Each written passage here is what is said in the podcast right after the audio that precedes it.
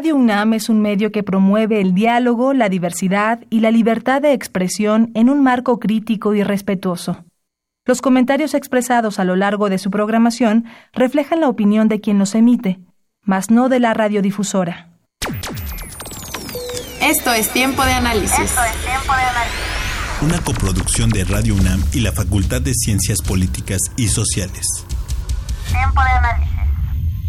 Política debate, cultura, sociedad, economía, periodismo, movimientos sociales. Opina, debate, discute, analiza. Tiempo de análisis.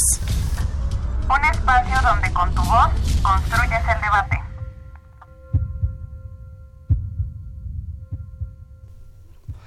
Buenas noches, esto es Tiempo de Análisis, les saluda Elías Lozada, estamos transmitiendo a través de Radio UNAM del 860 de amplitud modulada y a través de internet en www.radiounam.unam.mx. Este es un programa o el programa radiofónico de la Facultad de Ciencias Políticas y Sociales.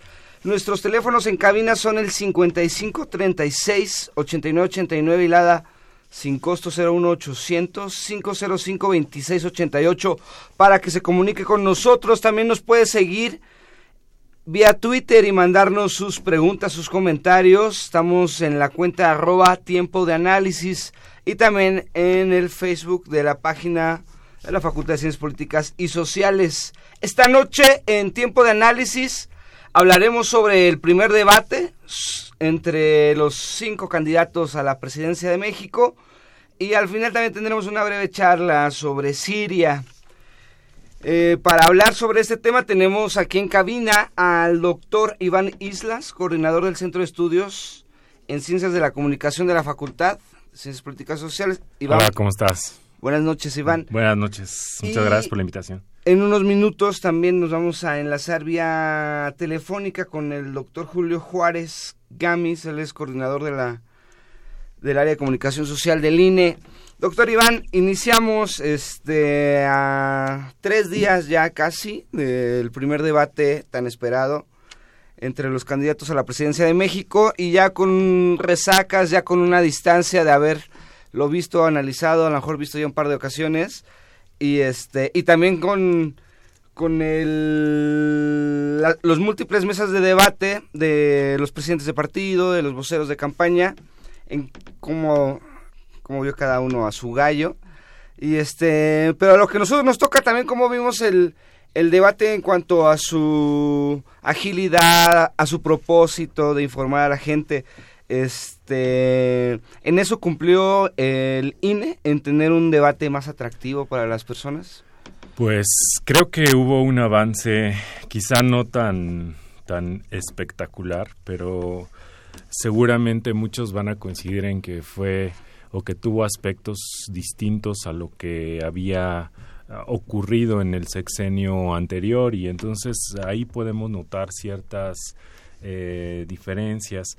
Sin embargo, habría que también preguntarse eh, cuál es el pues sí cuál, cuál es el fin o la finalidad de llevar a cabo estos eventos no los debates en realidad eh, a veces parecen como parte del show o una continuación del show en que llevan a cabo eh, lo digo de manera entre comillas no no tampoco es tampoco es un adjetivo que quiere eh, ser tan negativo pero finalmente en las contiendas hay una serie de intercambios no discursivos y intercambios de posturas y dichos que no necesariamente tienen que ver con los programas o tienen que ver con los contenidos. Entonces, eh, quizás sea esa una continuación de este tipo de, de, intercambios, no necesariamente deliberativos, es decir, no necesariamente en una discusión tan eh, racional, ¿no? En, con contenidos, etcétera,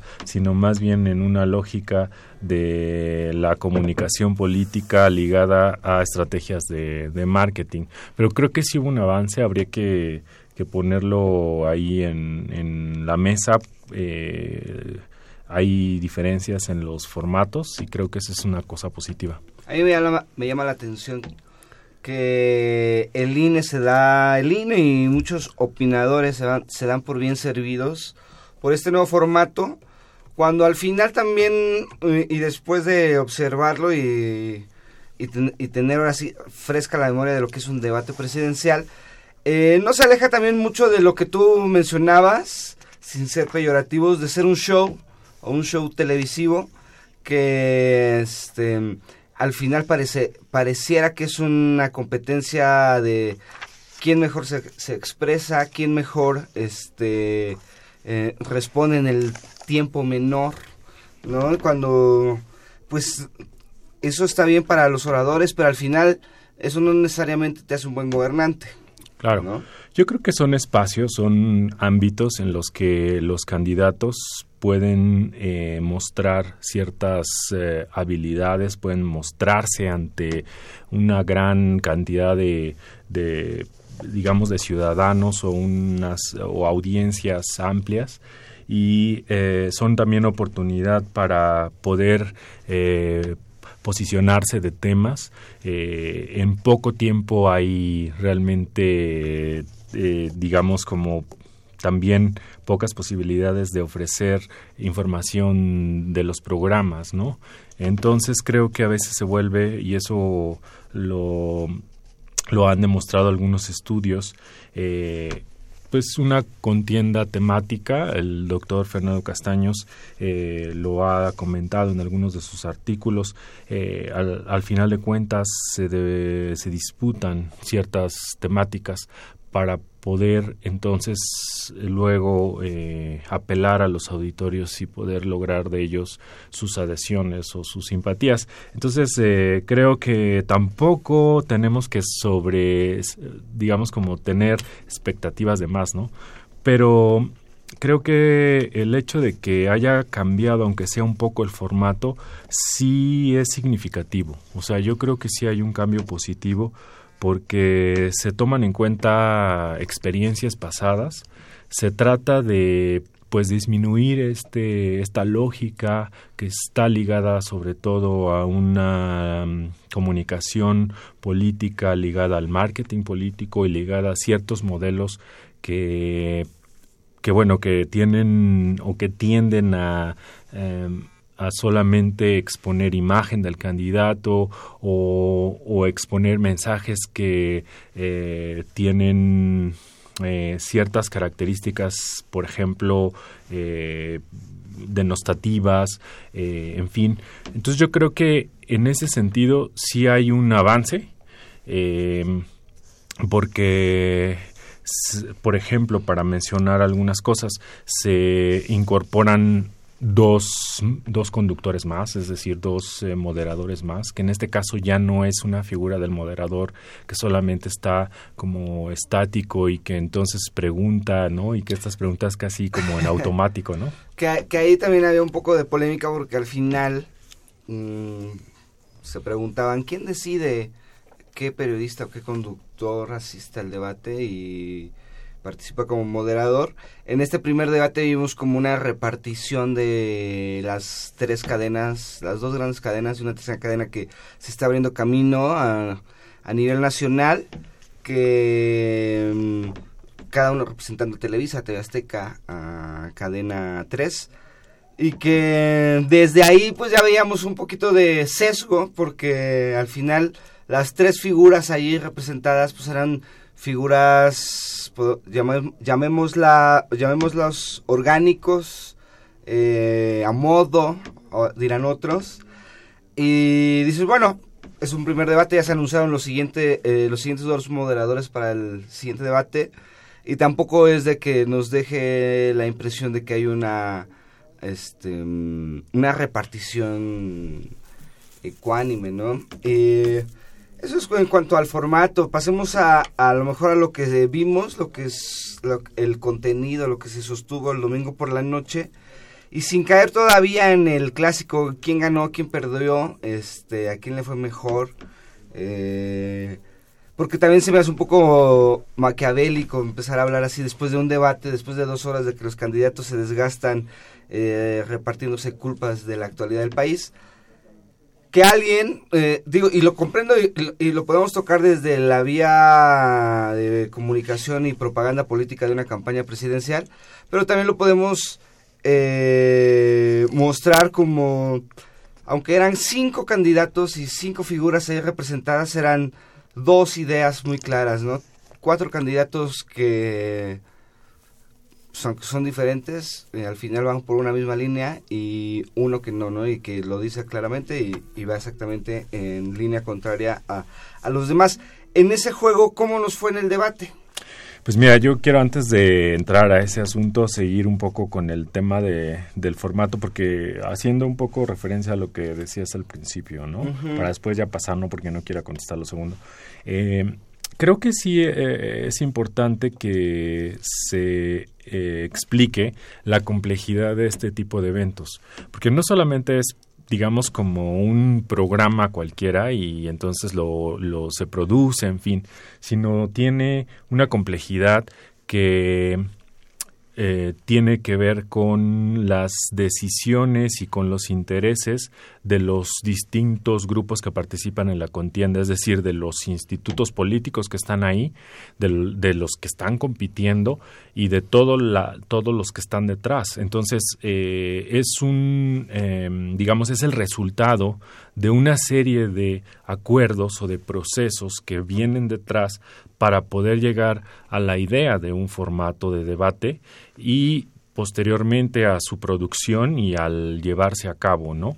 Entonces, este proceso, por ejemplo, en Estados Unidos, pues hay un instituto específico para que lo lleve a cabo y hay un esfuerzo, digamos, independiente y un esfuerzo, eh, pues, dedicado a ello para llegar a las elecciones con un a, los debates no eh, también hay un esfuerzo de parte de las televisoras por ejemplo de las grandes televisoras para llevar a cabo los eventos eh, de discusiones entre los candidatos. Eso se ve en otros países. Pero en México el, digamos la tarea de organizar los debates está eh, delegada al Instituto Nacional Electoral y el Instituto Nacional Electoral está, está conformado también no solo por la parte ciudadana que representan algunos consejeros, sino también por los partidos políticos. Y eso es, es un factor crucial porque cuando nosotros recordamos, por ejemplo, los debates anteriores a este que, a este que acabamos de ver, eh, podemos decir los debates anteriores eran totalmente cuadrados, eran muy, eh, digamos, limitados en términos de la libertad que podía tener un candidato eh, para poder llevar a cabo una exposición, ¿no? O para poder llevar a cabo una discusión, una real, una real discusión en la que el moderador, por ejemplo, pudiera plantear elementos de discusión, ¿no? Elementos que realmente pudieran generar eh, información relevante o información que se pudiera contrastar. Entonces, eh, eso responde a estos acuerdos previos, a estas pautas que se van planteando antes de llegar al evento. Ese es un factor, esa es una variable eh, muy importante, porque eso da pauta a generar formatos que tengan todo lo contrario a lo que dije cierta posibilidad de llevar a cabo esas discusiones en ese, digamos, periodo, en ese lapso que tienen los candidatos de dos horas eh, a nivel, eh, digamos, en la televisión, a nivel nacional y casi en cadena, ¿no? Entonces es una oportunidad, pero son muy pocos minutos y, y entonces la el factor de la organización derivada de estos acuerdos, más la pretensión de un ejercicio estratégico de los candidatos que responde a una lógica, te digo, de una comunicación política ligada al marketing político, es un, es un caldo de cultivo que genera pues que en algunos casos, dependiendo de estas variables, se pueda generar una información relevante o no se pueda generar esa información relevante, ¿no? Que en este caso eh, eh, te refieres o lo podemos ver sobre el número de, eh, el número en que participaron los candidatos y podían interrumpir, que eso se dejó a un disque sorteo, ¿no? Ahí medio pues mira, será importante hablar con Julio Juárez porque él nos puede dar mucho más detalles de todo el proceso que se llevó anteriormente y de la complejidad que representa, porque claro, una parte son los eh, segmentos o los tiempos para que los candidatos se expongan, pero también son los moderadores, pero también son los temas, ¿no? Pero también son las oportunidades para apelar, eh, y por otra parte también la, disposición de los actores o de los candidatos en términos de si quieren o no seguir esas reglas. Entonces son muchas cosas, ¿no? Y la producción también, o sea, eso creo que tú lo conoces más también. Sí, sí, que eso... Eh, yo cuando vi y cuando veo estos debates y veo las mesas de análisis o de discusión que montan las televisoras previo a los debates, pues es como un entrenamiento. Claro es un entrenamiento a, a este show, a este show político que, esperamos cada seis, cada seis años y que tú decías, vamos a hacer un contexto de cómo recordamos los debates pasados. Yo me eché un clavado la semana pasada como a, revisarlos, no a chutarme los todos los que había porque sí son son algunos, sí eran varios, pero sí a marcar eh, cuáles fueron las, las situaciones, las frases que se, por lo que se recordaron y si, sobre todo, si esas, este, esos debates fueron, eh, influyeron al final en el, en el, en el resultado, ¿no? Y a lo mejor veíamos, yo, yo, yo veía el del 94 de Fernández de Ceballos con, con Cedillo. Sí pues era un debate que dice, sí, pues sí, sí, parece que sí lo ganó Fernández de Ceballos, pero eh, semanas después, tres, cuatro semanas después, pues se cayó, él solito se escondió de la, como del reflector mediático, perdió las elecciones, el de seis años después, polémico por, por ser eh, Vicente Fox el que estaba disputando la contienda, eh, recordamos ese debate que se iba a llevar en la casa del ingeniero Cárdenas, no se llevó el día que se, bueno, el día que se tenía planeado no llegó uno de los contendientes, ahí acuñó la frase famosa de hoy, hoy, hoy Vicente Fox, y este, y, después en un debate previo, eh, también ahí la Bastilla tuvo un par de errores o, de, de, de, resbalones en cuanto a su forma de expresarse, pero no más, y al final ganó Fox como ya se venían este mostrando las encuestas. En el 2006 el López Obrador ni siquiera asistió al primero, eh, desdeñando el, debate, con unas circunstancias similares a las de ahora, porque llegaba como puntero. Y hace seis años, pues nos acordamos de Cuadri, que era como el tipo de, como bronco, ¿no? Como el relleno que tenía que estorbar. Que ahí también es un, un poco la crítica a, a, no necesariamente al INE, pero sí a las instituciones que conforman todo lo que es un debate y permitir figuras como el Bronco en este caso que claramente fueron a hacer mosca, como se le dice por ahí. Pero bueno, tenemos en la línea telefónica al doctor Fernando Castaños. Él es investigador del Instituto de Investigaciones Sociales en la UNAM. Eh, doctor Fernando, buenas noches. Buenas noches. Buenas noches, Fernando. ¿Cómo estás? ¿Qué tal? Bien, gracias. Pues aquí ya estamos abordando el tema de los debates, ¿no? Que eh, genera mucha polémica, pero al mismo tiempo también creo que eh, desde la perspectiva académica y desde la teoría tendríamos que que mm, pues interpretarlo para no generar sobre expectativas de, de, este fenómeno y también reconocer la posibilidad que tiene, ¿no? Así como se dan en este momento en, en nuestras democracias incipientes. Sí, claro.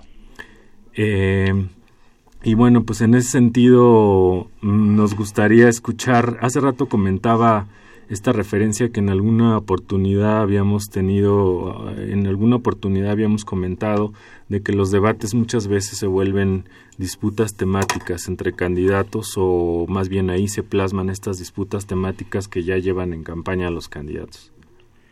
Eh, así es. Eh, es mucho lo que está en juego en un debate. Se confrontan ideas, pero al mismo tiempo y quizá mejor dicho antes que eso, se disputa de qué se habla para decidir si uno quiere eh, evaluar las ideas que esté escuchando, primero tiene que estar convencido de que aquello de lo que se habla es importante. La idea puede ser muy elaborada, muy buena, pero si es sobre un asunto que a mí no me importa, pues simplemente no le hago caso y la dejo pasar. Entonces lo que los candidatos están disputando para la mayoría de los electores es de qué vale la pena hablar. Claro. Y en ese sentido, em, de acuerdo a tu perspectiva y bajo esa lupa, eh, el debate recién acontecido presidencial, ¿qué eh, fue lo que aportó en términos de esta disputa temática? Bueno, lo que vemos es que es una contienda muy, muy difícil para todos los candidatos. El tema que más le importa a la, a la ciudadanía es el de la seguridad.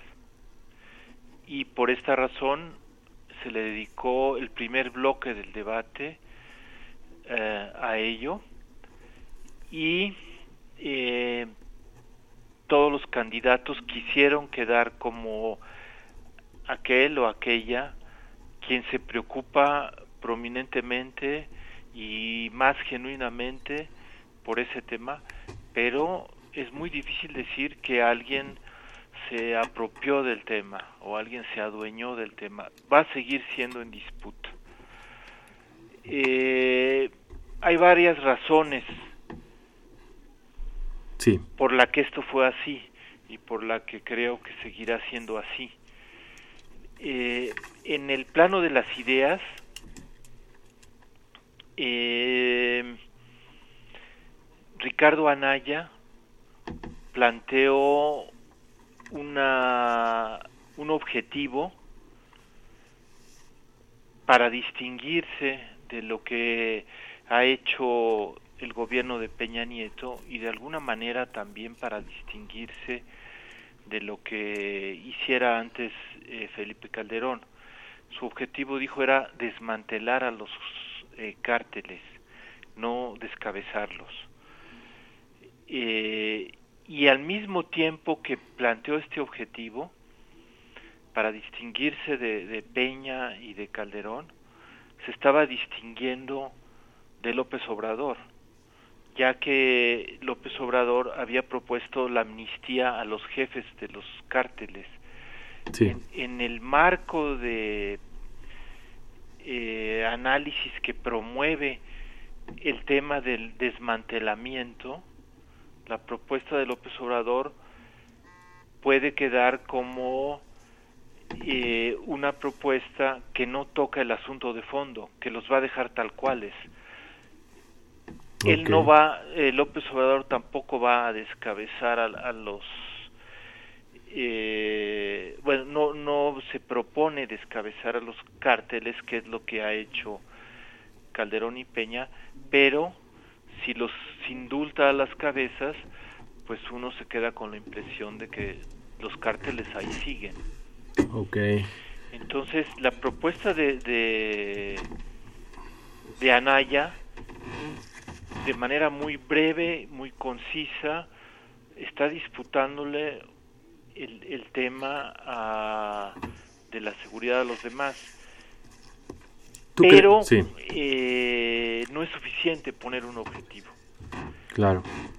Él trata de deslizar entonces el tema hacia otros, trata de vincular la seguridad con eh, la impunidad y la impunidad con la corrupción.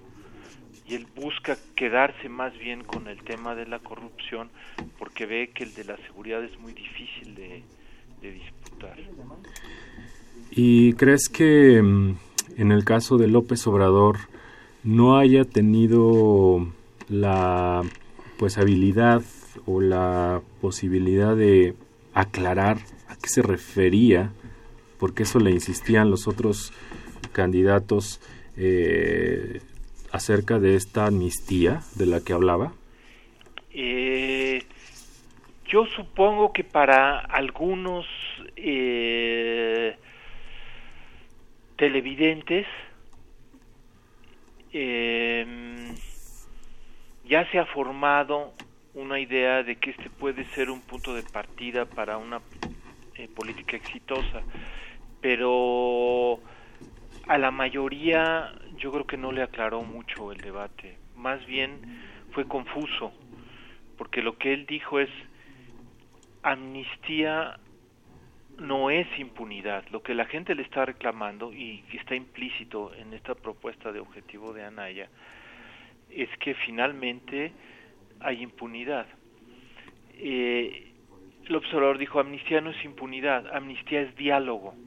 La relación entre amnistía y diálogo eh, es muy difícil de, establecer y luego lo llevó a diálogo con las víctimas. Claro. Y, sí. y acabó diciendo que era tan complejo el problema de la, de la seguridad que mejor iban a llamar a expertos. Claro. Y que iba a llamar como experto en diálogo al Papa. Entonces yo creo que la gente se quedó bueno y cuál es la propuesta sobre seguridad propiamente. Claro.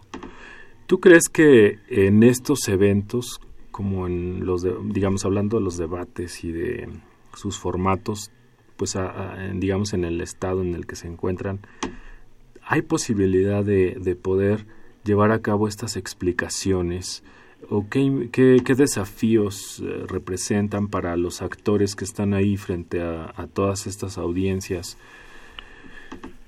Bueno, eh, hay un límite definitivamente. Eh, si revisamos con cuidado las transcripciones del debate, veremos que en algunos temas quien tenía las propuestas más elaboradas era era Mid, el candidato del, del PRI. Pero yo no creo que la gente haya seguido lo que estaba diciendo. A la mitad del camino uno se desconectaba, eran demasiado detalladas. Y también verá uno que las menos elaboradas eran las de Margarita Zavala. Eran demasiado generales y por lo tanto también la mayoría de la gente decía, bueno, ¿de qué está hablando? Creo que la gente está buscando un punto intermedio. Claro. Un, un, este, un planteamiento suficientemente general que le dé al elector una idea de la orientación que va a seguir si llega a la presidencia cuando enfrente asuntos nuevos, pero también un, una especificación, un anclaje concreto. Si nada más está el planteamiento general y no está lo concreto, eh, no sabe uno hacia dónde se van a ir, porque eso general puede tener muchas lecturas. Doctor Fernando, este, digo, en estas lecturas de, de cómo se abordaron los temas, que en este caso estamos hablando de seguridad, después vinieron los temas de política y gobierno, pero también em, nos sentimos un poco que todos los candidatos, incluso nosotros los, este, los que metimos, nos metimos a analizar este debate, caemos en, eh, en este juego de minuto y medio, dos minutos y medio, te, te explico mi política de gobierno que a veces, pues en dos minutos y medio, por más que seamos rápidos, ordenados para hablar, no se concreta una, una, una idea tan grande como es la de acabar con la inseguridad en México, que, creo que es lo que más nos ocupa. Eh, sí, pero si aceptamos eso, y es un poco lo que yo estaba queriendo decir, eh, veremos que la función del debate no es explicar todo, si creemos que esa es la función, siempre vamos a quedar insatisfechos y decepcionados. No es y no puede ser. La, gente, la mayoría de la gente no va a poner atención más de dos minutos y medio o más de tres minutos. La función del debate es eh, conectar ese principio de explicación, ese planteamiento general y ese anclaje específico con lo que ya está en los programas elaborados que están publicados y uno puede tener acceso a ellos en Internet. El que quiera hacer un análisis cuidadoso, y hay expertos que lo están haciendo, inclusive hay organizaciones de la sociedad civil que lo están haciendo en cafés, ya pueden cotejar los programas bien. Pero lo que queremos es, como espectadores y como ciudadanos, ver si eso que nos van a decir los expertos y que tampoco vamos a seguir en detalle, nada más vamos a ver su evaluación general, cómo se conecta con los temas de los spots que son demasiado vagos y demasiado generales. El debate está a la mitad del spot y del proyecto publicado y lo importante es eso, si de veras hay un puente entre las dos cosas. Bueno, doctor Fernando eh, Castaños, muchas gracias por, por atender esta llamada para tiempo de análisis. Nosotros vamos a hacer una primera pausa informativa que tenemos las cápsulas de nuestra sección. Le agradecemos mucho que nos haya tomado la llamada. Gracias, Fernando. Gracias, gracias, hasta luego. Vamos a nuestra primera pausa y regresamos. Esto es tiempo de análisis. Buenas noches. El domingo 22 de abril se llevó a cabo en el Palacio de Minería el primero de tres debates que se realizarán entre los candidatos a la presidencia del país. Este se llevó a cabo en un formato distinto al que en otros sexenios se había tenido. En este formato hubo dos bloques, de los cuales el primero se tenía como objetivo la interacción entre moderadores y candidatos, y en el segundo bloque se enfocó en la interacción entre los candidatos. En la primera parte de cada bloque se inició con una pregunta común para los candidatos, con un contenido específico que acote cada subtema, realizada por uno de los tres moderadores. En los posteriores tres minutos, cada uno de los candidatos tuvo una interacción con alguno de los moderadores, y este planteó preguntas que fueran en el mismo sentido del tema a profundizar y para generar discusión hasta agotar el tiempo. En el primer bloque los moderadores permitieron que los candidatos respondieran hasta por un minuto sin interrupciones, en tanto no se desviara de la pregunta planteada, para posteriormente realizar las preguntas que profundizaran en el tema. Cada candidato contó con dos réplicas o contrarréplicas de 30 segundos, que pudieron usar al terminar cualquiera de las intervenciones de los otros candidatos. En caso de no haber utilizado las réplicas, ese tiempo no se puede utilizar en otro momento. En la segunda parte de los dos bloques, los candidatos dialogaban directamente para contrastar sus propuestas electorales. De esta forma, el moderador que estuvo en turno planteó un tema en concreto en 30 segundos y enseguida dio la palabra a cada candidato. Ellos, en dos minutos y medio, tendrían que exponer su propuesta sobre el tema. Los siguientes dos debates se llevarán a cabo en Tijuana, Baja California, el 20 de mayo a las 9.30 de la noche y en Mérida, Yucatán, el 12 de junio a las 8 de la noche. Con información de Notimex, mi nombre es Social Segundo. Continúa escuchando Tiempo de Análisis. Estamos de regreso en Tiempo de Análisis. Hoy el tema del primer debate entre los candidatos a la presidencia. Estábamos escuchando eh, los, las fechas de los siguientes dos debates que nos restan. Y ya tenemos en la línea telefónica a Julio Juárez Gamis, él es coordinador de, del área de comunicación social del INE. Eh, buenas noches, Julio, muchas gracias por tomarnos la llamada. Hola, Elías, Iván, muy buenas noches. Hola, ¿qué tal? Muy bien aquí. Julio, este, bueno, pues llevamos ya eh, eh, todo lo que va de la hora platicando, analizando lo que nos dejó este primer debate.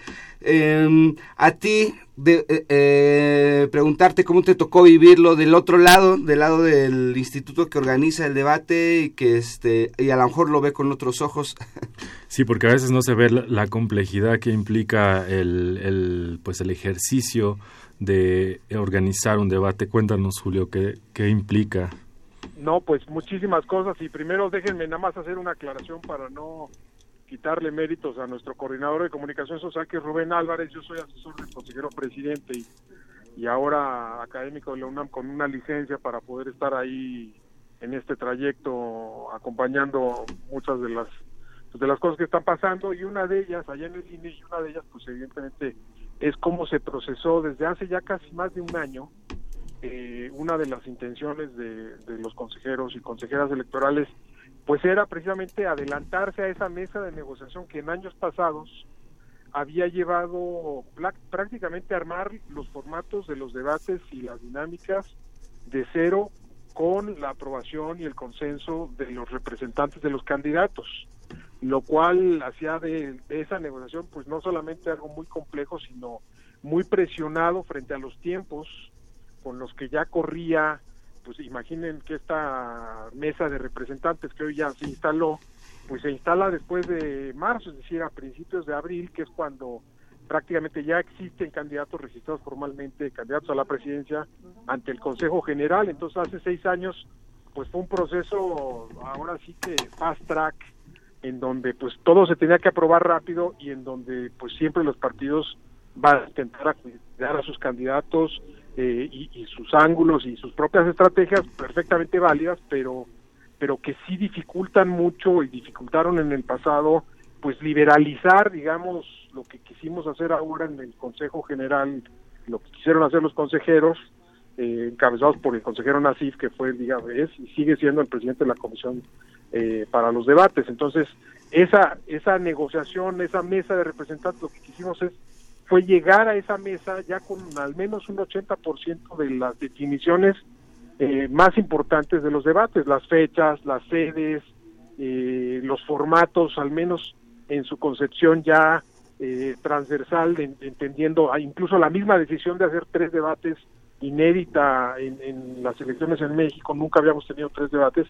Todas esas decisiones se, se procesaron eh, por los consejeros electorales antes de que tuviéramos ya esta mesa importante, por supuesto, de diálogo, escuchando las inquietudes eh, de los de los propios partidos y de, de, quienes representan a los a los en este caso a los cinco candidatos presidenciales.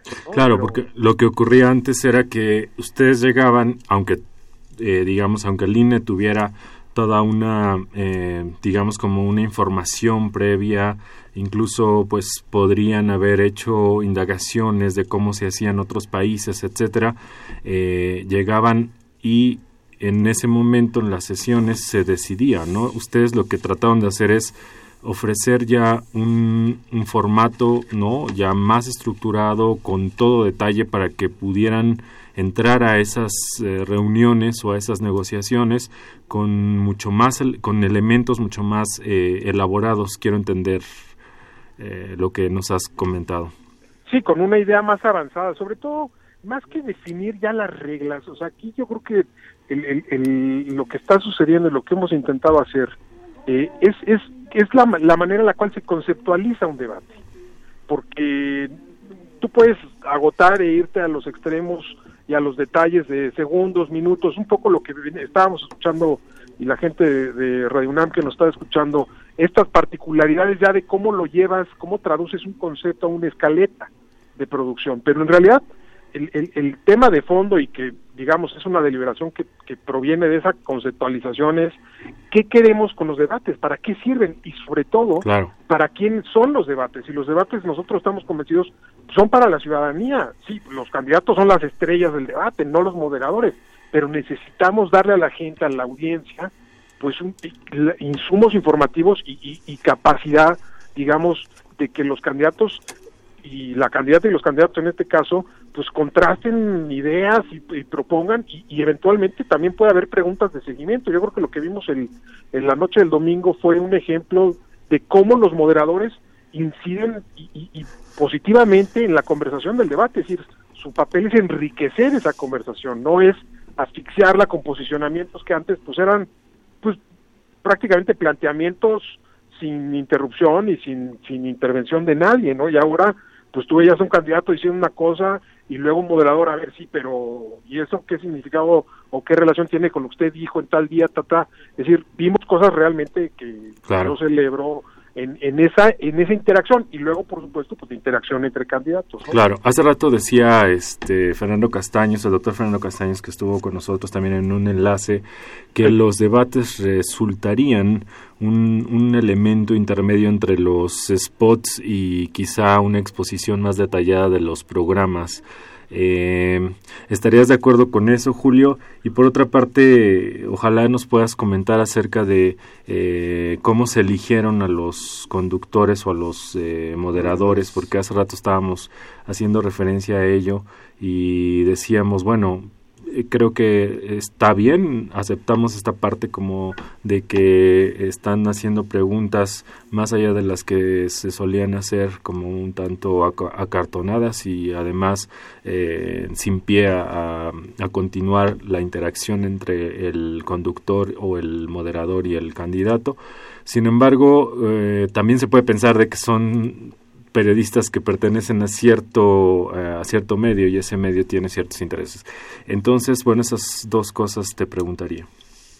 Yo creo que es muy pertinente hacer la, definición o la aclaración de que precisamente lo que se busca hacer ahora es que los debates, para responder la primera, eh, la primera pregunta, buscan alejarse de un formato de spot, de un formato narrativo en donde no está pensada una interlocución, a un ejercicio dialéctico, es decir, a un ejercicio de ida y vuelta en donde las declaraciones, afirmaciones o negaciones de una persona puedan ser confrontadas y puestas al, a la par en, en, en, un, en un espacio, digamos, de ida y vuelta, ¿no? Y, eso es precisamente una de las, de las cosas que queríamos hacer. No queríamos monólogos, no queríamos arranque de posicionamiento inicial que, que, gusta mucho a los partidos porque pues es prácticamente regalarles un minuto inicial, que es, la parte eh, que engancharía al, al auditorio que sintoniza un debate. Eh, no queríamos que esa parte fuera pues este este recorrido de, buenos deseos en una zona de confort de los candidatos. Lo que queríamos era iniciar inmediatamente ya con posicionamientos claros de, los temas que están preocupando a la ciudadanía. Ahora, el tema de los moderadores es un tema bien importante y la verdad es que eh, lo voy a decir así, una de las primeras lecciones es que nadie queda conforme nunca con quien se elige. Yo creo que el, el mejor ejemplo de ello es eh, cuando elegimos a los moderadores para el debate del domingo pasado, pues hubo quien los criticó y hubo quien incluso hasta los mismos candidatos, hubo algún candidato que dijo que no quería que estuviera eh, Sergio Sarmiento, por ejemplo, porque él tenía una agenda y había escrito algo muy eh, negativo en contra de uno de los candidatos y muy críticos.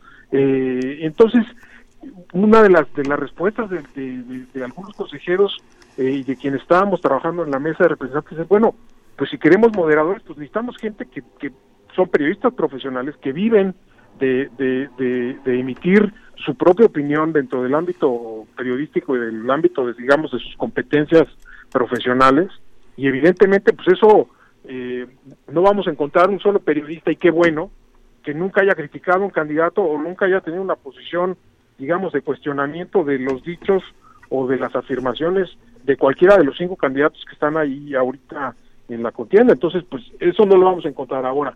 Uno de los requisitos importantes también para, en términos de producción televisiva, pues necesitábamos alguien que supiera hacer televisión, que tuviera experiencia haciendo televisión, eh, que supiera llevar un debate. Tienes muy poco tiempo para entrenar. Básicamente los candidatos, los moderadores tuvieron dos días para ensayar únicamente ya con en el, en en el estudio. Entonces, pues eso implica que la gente tenga un conocimiento ya muy claro y una experiencia también, una trayectoria importante haciendo televisión, porque el, el programa, no se nos olvide que los debates, pues antes que cualquier otra cosa, son un programa de televisión y tú necesitas gente que tenga ya, eh, que no, no, no transite por esta curva de aprendizaje, ¿no? Te pongo el caso, les pongo el caso chileno, por ejemplo, en Chile la industria eh, de los de la impresa de los diarios hacen su propio debate con periodistas que escriben, con columnistas, pero que no hacen radio ni hacen tele.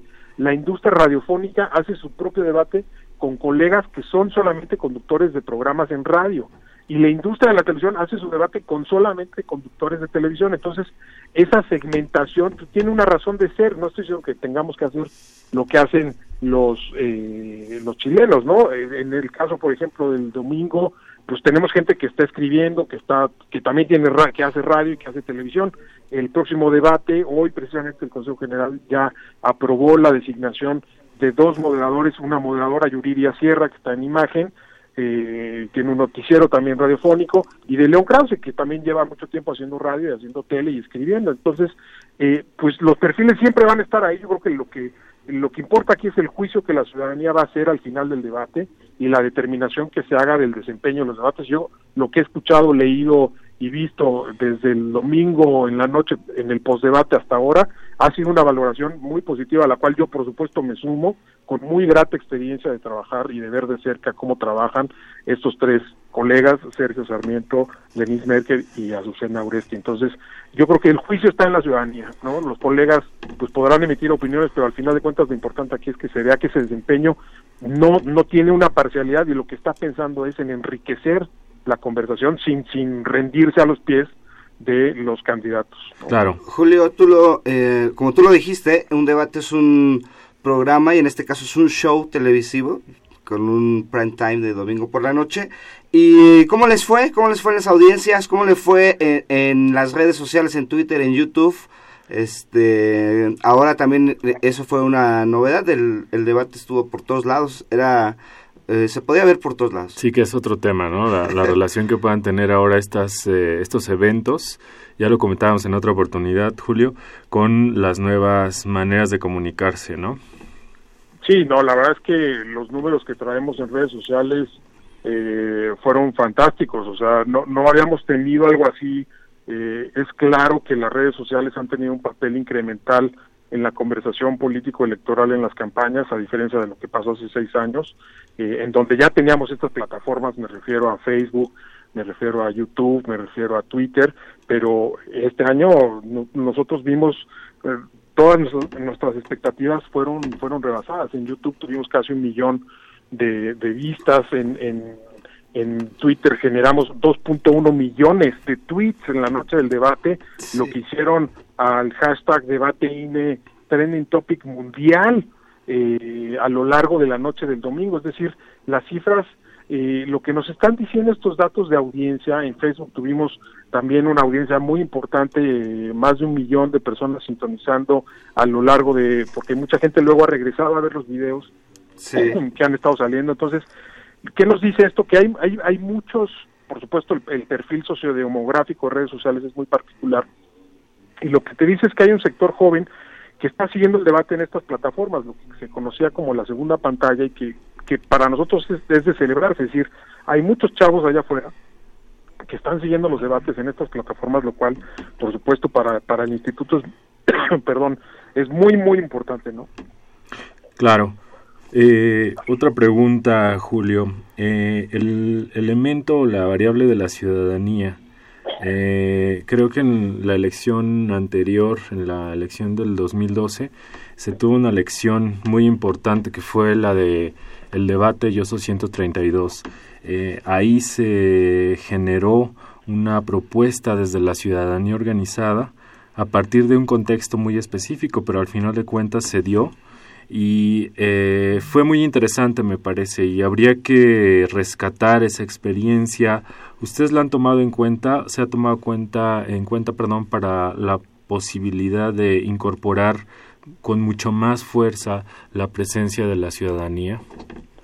Sí, de hecho, mira, qué bueno que mencionas eso, porque parte, digamos, importante de la conceptualización de estos tres debates no era nada más decir en dónde se van a hacer y, y privilegiar, por ejemplo, el caso de que fueran universidades. Es la primera vez que se hace un debate en una sede universitaria. claro Obviamente el Palacio de Minería no es parte del campus central de Ciudad Universitaria, pero, pero es un recinto universitario, ¿no? Ahora, el 20 de mayo, vamos a estar en el corazón de la Universidad Autónoma de Baja California, en su plantel en Tijuana, y eso, por supuesto, o sea, imagínense nada más a la audiencia, y que lo imagine la audiencia también, vamos a estar haciendo un debate en una cancha de básquet, que es el gimnasio en el plantel de la universidad, por supuesto, involucrando a la, a la- al plantel y a todos los jóvenes y a los estudiantes de la universidad. Es decir, de entrada eso ya tiene un elemento importante y el, el debate que viene el 20 de mayo va a ser también inédito por una razón, porque vamos a replicar un formato que se ha hecho ya en muchos otros países que se llama Town Hall, que es básicamente un formato de asamblea,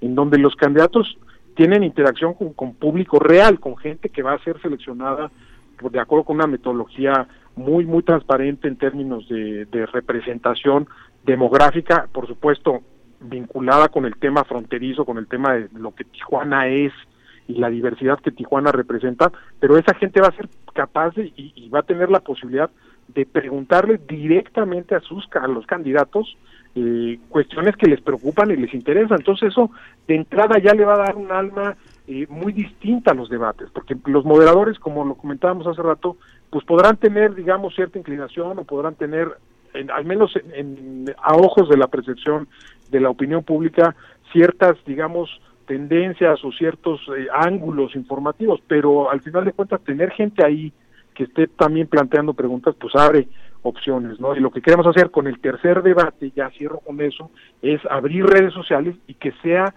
a través de las redes sociales que la gente pueda enviar y, y mandar sus preguntas, no en vivo, pero sí que permita que los moderadores se hagan de toda la información necesaria que la gente está poniendo en las redes sociales para retomar eso y ponerlo en su momento ya en el, último debate que será en la ciudad de Mérida el 12 de junio, claro. el, martes 12 de junio. Realmente se espera algo muy eh, interesante entonces. Sí, no, la verdad es que eh, estamos muy muy emocionados, eh, pero muy ocupados también en el Instituto Nacional Electoral por por generar algo que ya creo que elevamos un poco el listón en términos de calidad y lo que queremos pues, es cumplir eso y entregarle a la ciudadanía una vez más pues un espacio en donde la gente pueda ver a sus candidatos interactuar con, con la gente, que pueda verlos eh, responder a cosas que no se están esperando, lo vimos mucho el domingo, ¿no? Los candidatos, eh, ha habido ahí algunos unos comentarios, incluso hoy en la mesa del Consejo General, en donde se pide que tengan ellos un poco más de tiempo para responder, porque luego se les acortaba el micrófono, entonces, esos pequeños detalles que iremos afinando, pues para enriquecer el debate y no, no digamos, cerrar los tiempos, eh, aunque sin descuidar, por supuesto, esto que tiene que ser muy presente, que es la dinámica televisiva, ¿no? El lenguaje televisivo tiene que ser lo suficientemente atractivo y rico y que permita, sí, contrastar ideas, pero que no no perdamos el ritmo del debate. Yo creo que lo que ganamos el domingo fue fue cadencia, fue ritmo en, en una conversación que, repito, tuvo unos números eh, de audiencia que no habíamos visto. Llegamos a tener un alcance de 11.3 millones de personas eh, en, televisión, lo cual es también algo completamente inédito en el caso mexicano. Pues muchas gracias, Julio. Estamos llegando casi al final del programa, también de nuestra llamada contigo. Y nos despedimos no sin antes preguntarte quién ganó el debate. Pues yo creo que lo ganó la gente. Pues la verdad, lo, lo ganó la ciudadanía, todos los que han estado comentando en Twitter, en Facebook, en posteando cosas en YouTube, la gente que ha estado participando eh, en redes sociales, quienes están escribiendo en prensa lo dicen, es decir, la gente finalmente sí se está llevando algo del debate y yo creo que ese es el gran ganador y lo que queremos es que la gente siga ganando este debate el, el próximo domingo 20 de mayo y también el 12 de junio. Y hay que seguir trabajando, Julio, tú que estás ahora ahí en el INE, eh, hay que trabajar mucho en generar espacios deliberativos, en generar espacios de discusión y de diálogo, no solamente en la televisión, sino en otros ámbitos, eh, y eso será muy positivo para seguir consolidando pues la democracia eh, electoral, pero también la democracia en general de nuestro país, que bueno siempre se está construyendo. Eso no, no solo es una obligación eh, ciudadana, sino también como universitario que soy, el estar en esta posición y en esta posibilidad siempre incidir y mejorar y hacer y poner nuestra nuestra parte en mejorar nuestra calidad discursiva en nuestra en nuestra joven democracia. No es una obligación, yo creo que de todos, pero para mí en este momento es un privilegio. Así que les agradezco mucho el espacio. Muchas gracias, Julio. Gracias a ti, Julio. Buenas noches. Un abrazo. Gracias, Elías. Gracias. Bueno, Julio Juárez, asesor, consejero presidente del INE. Estamos ya a tres minutitos de acabar este, este programa de tiempo de análisis.